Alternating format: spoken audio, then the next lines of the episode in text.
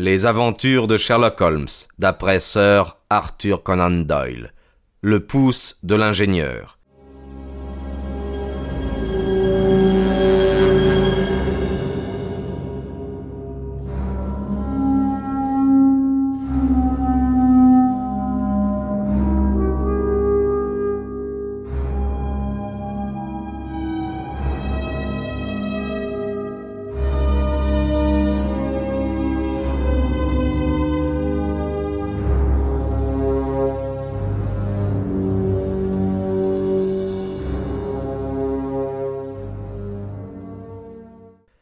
Parmi tous les problèmes soumis à mon ami monsieur Sherlock Holmes pendant les années de notre intimité, deux seulement lui furent signalés par moi, celui qui avait trait au pouce de monsieur Atherley et celui de la folie du colonel Warburton.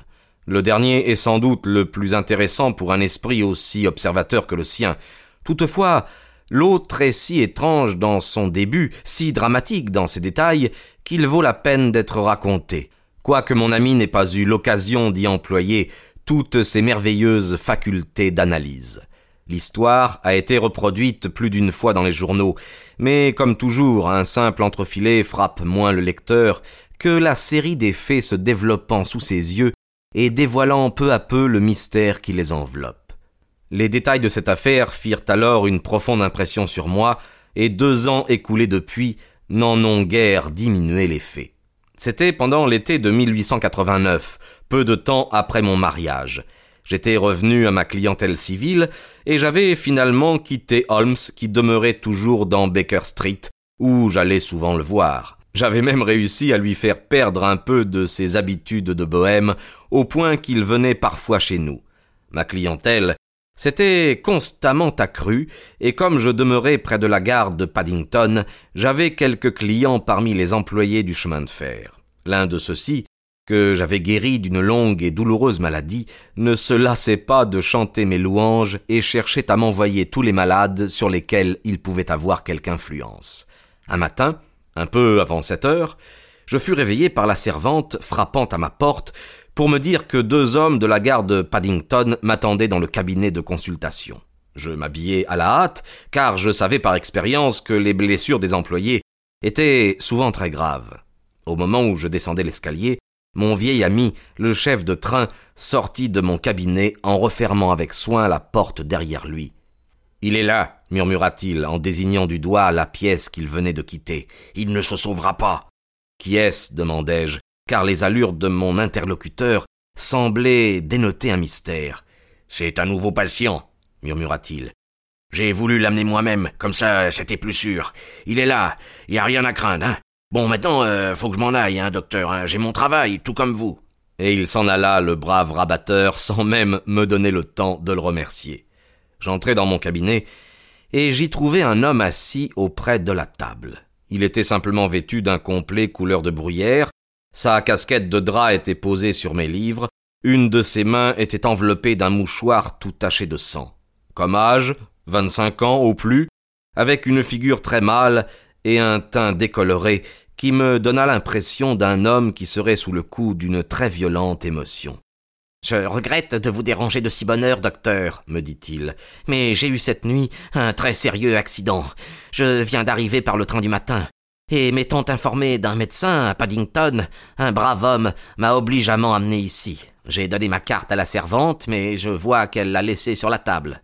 Je la pris et lus Monsieur Victor Atherley, ingénieur hydraulicien, 16A Victoria Street, troisième étage. Je regrette de vous avoir fait attendre, dis-je en m'asseyant. Vous venez de faire un voyage de nuit, occupation plutôt monotone, n'est-ce pas? Oh, je ne peux pourtant pas dire que ma nuit ait été monotone, répondit-il en riant d'un rire nerveux qui le convulsait tout entier. Voulant arrêter une crise que je voyais venir, non, non, doucement, criai-je, calmez-vous. Et je lui préparai un verre d'eau. Mais tout fut inutile. Je ne pus enrayer une violente attaque de nerfs, une de ces attaques que les natures les plus énergiques peuvent subir après une grande émotion. Enfin, il se calma, mais resta épuisé et un peu honteux. Excusez-moi, dit-il haletant. Mais pas du tout, buvez. Je mis quelques gouttes de cognac dans de l'eau, et je vis aussitôt revenir un peu de couleur à ses joues exsangues. Ça va mieux, dit-il. Et maintenant, docteur, voulez-vous avoir la bonté de soigner mon pouce, ou plutôt l'endroit où était mon pouce? J'enlevai le mouchoir, je découvris sa main, et à la vue de la plaie je tressaillis malgré le sang-froid qu'une longue pratique m'a donné. Il ne restait que quatre doigts, et à la place du pouce, il y avait une surface rouge et spongieuse, horrible à voir. Le pouce avait été coupé ou arraché juste à sa naissance.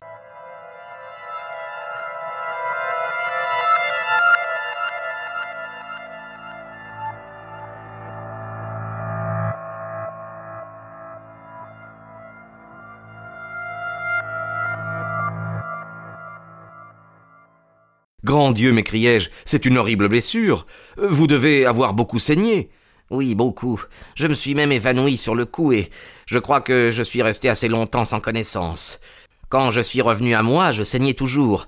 Alors j'ai attaché mon mouchoir très serré autour de mon poignet et je l'ai assujetti avec une épingle. Ah, parfait. Vous mériteriez d'être chirurgien. J'ai appris cela au cours de mes études d'ingénieur. Cela rentre dans ma spécialité. Cette blessure a dû être faite par un instrument très lourd et très tranchant, dis-je après avoir examiné la plaie. Oui, par un instrument ressemblant à un couperet. Un accident, je pense. Non, pas du tout. Quoi? Un attentat? Précisément. Mais c'est affreux. J'épongeai la plaie, la nettoyai, la pansai, et finalement la recouvris d'ouates et de bandages féniqués. Mon patient resta tout le temps adossé à sa chaise, sans broncher mais je remarquai qu'il se mordait les lèvres fréquemment. Comment vous sentez-vous? demandai-je quand j'eus fini. Très bien. Votre cognac et votre pansement ont fait de moi un autre homme. Je me sentais très faible en arrivant, mais c'est qu'aussi j'en ai vu de rudes.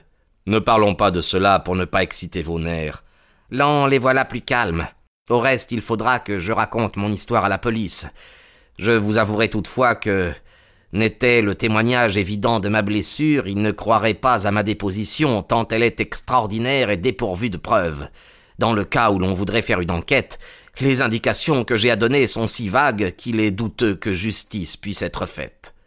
Ah, m'écriai-je, s'il y a là un problème que vous désirez voir résoudre, je vous recommanderais fortement de venir avec moi chez mon ami monsieur Sherlock Holmes avant de vous adresser à la police officielle. J'ai déjà entendu parler de ce monsieur et je serais très heureux de lui confier mon affaire, quoique naturellement je doive aussi recourir à la police. Voulez-vous me donner un mot d'introduction pour lui? Je ferai mieux. Je vous y mènerai moi-même. Ah, je vous en serai très reconnaissant. Prenons un fiacre et allons-y ensemble. Nous arriverons juste à temps pour déjeuner chez lui. Voulez-vous? Oui, je ne serai tranquille que lorsque j'aurai raconté mon aventure. Eh bien, ma servante va aller un fiacre. Je suis à vous dans un instant. Je montai chez moi, expliquai brièvement l'affaire à ma femme, et cinq minutes après, j'étais dans un cab roulant avec mon nouveau client vers Baker Street.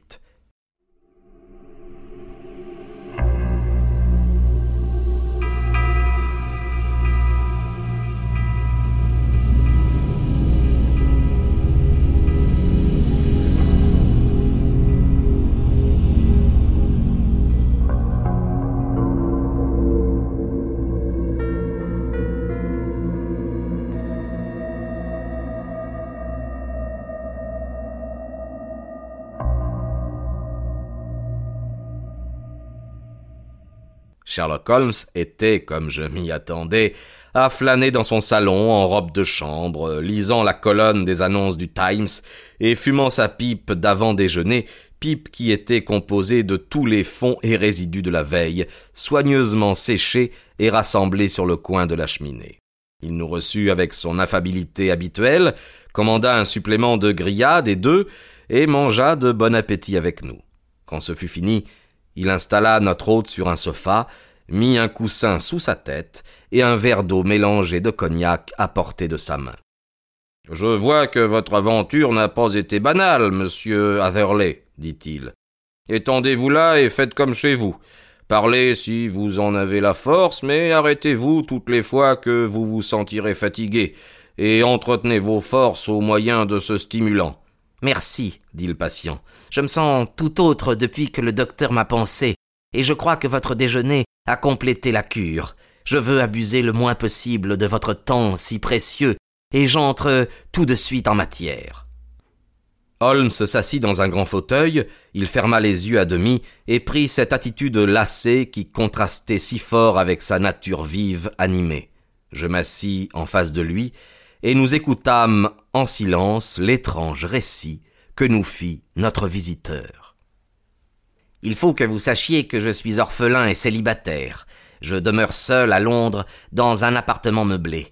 Par profession, je suis ingénieur hydraulicien et j'ai acquis pas mal d'expérience pendant les sept années d'apprentissage que j'ai fait chez Vénère et Mazeson, la maison bien connue de Greenwich.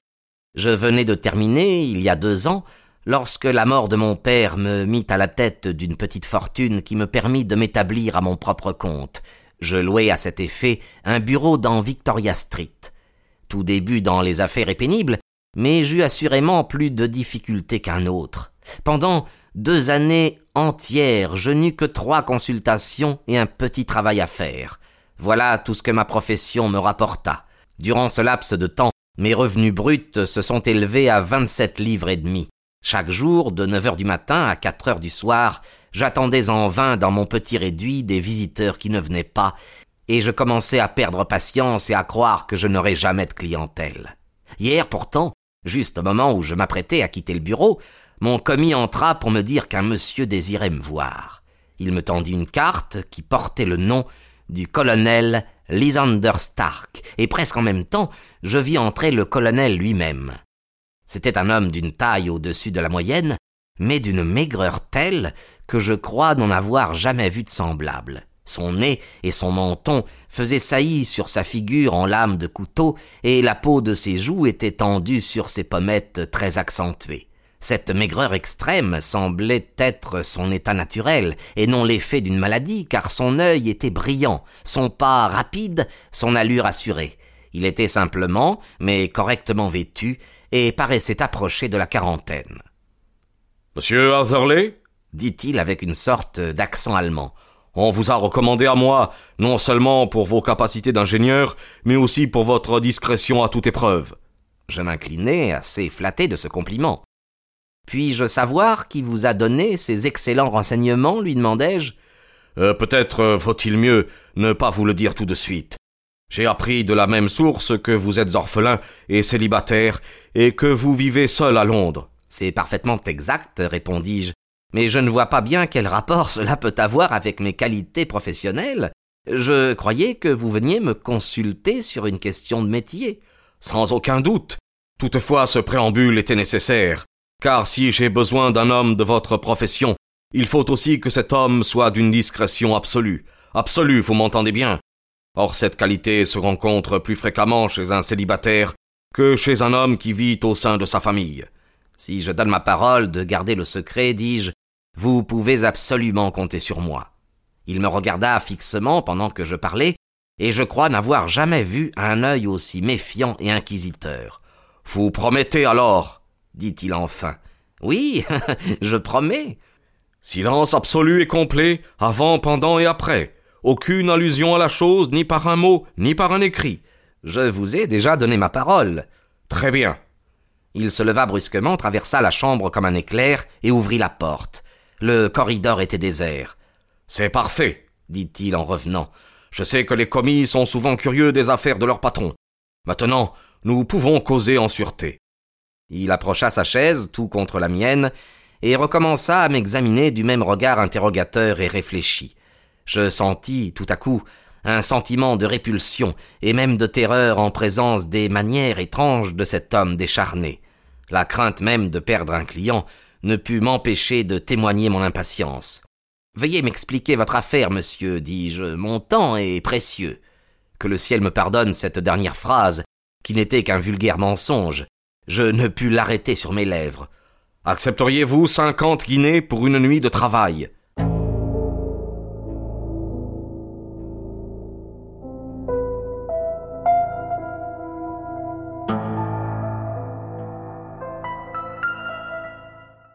Parfaitement. Je dis une nuit de travail, je devrais dire une heure.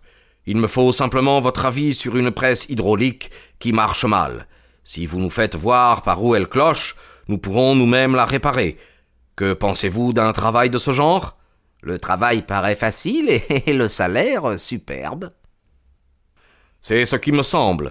Pouvez-vous venir ce soir par le dernier train? Et où cela? À Effort, dans le Berkshire. C'est un petit endroit situé sur la limite de l'Oxfordshire et à environ sept miles de Reading. Il y a à Paddington un train qui vous y amènera à onze heures quinze environ. Très bien. Je viendrai vous chercher avec une voiture. Et c'est assez loin de la gare alors? Oui, notre petit trou est tout à fait dans la campagne.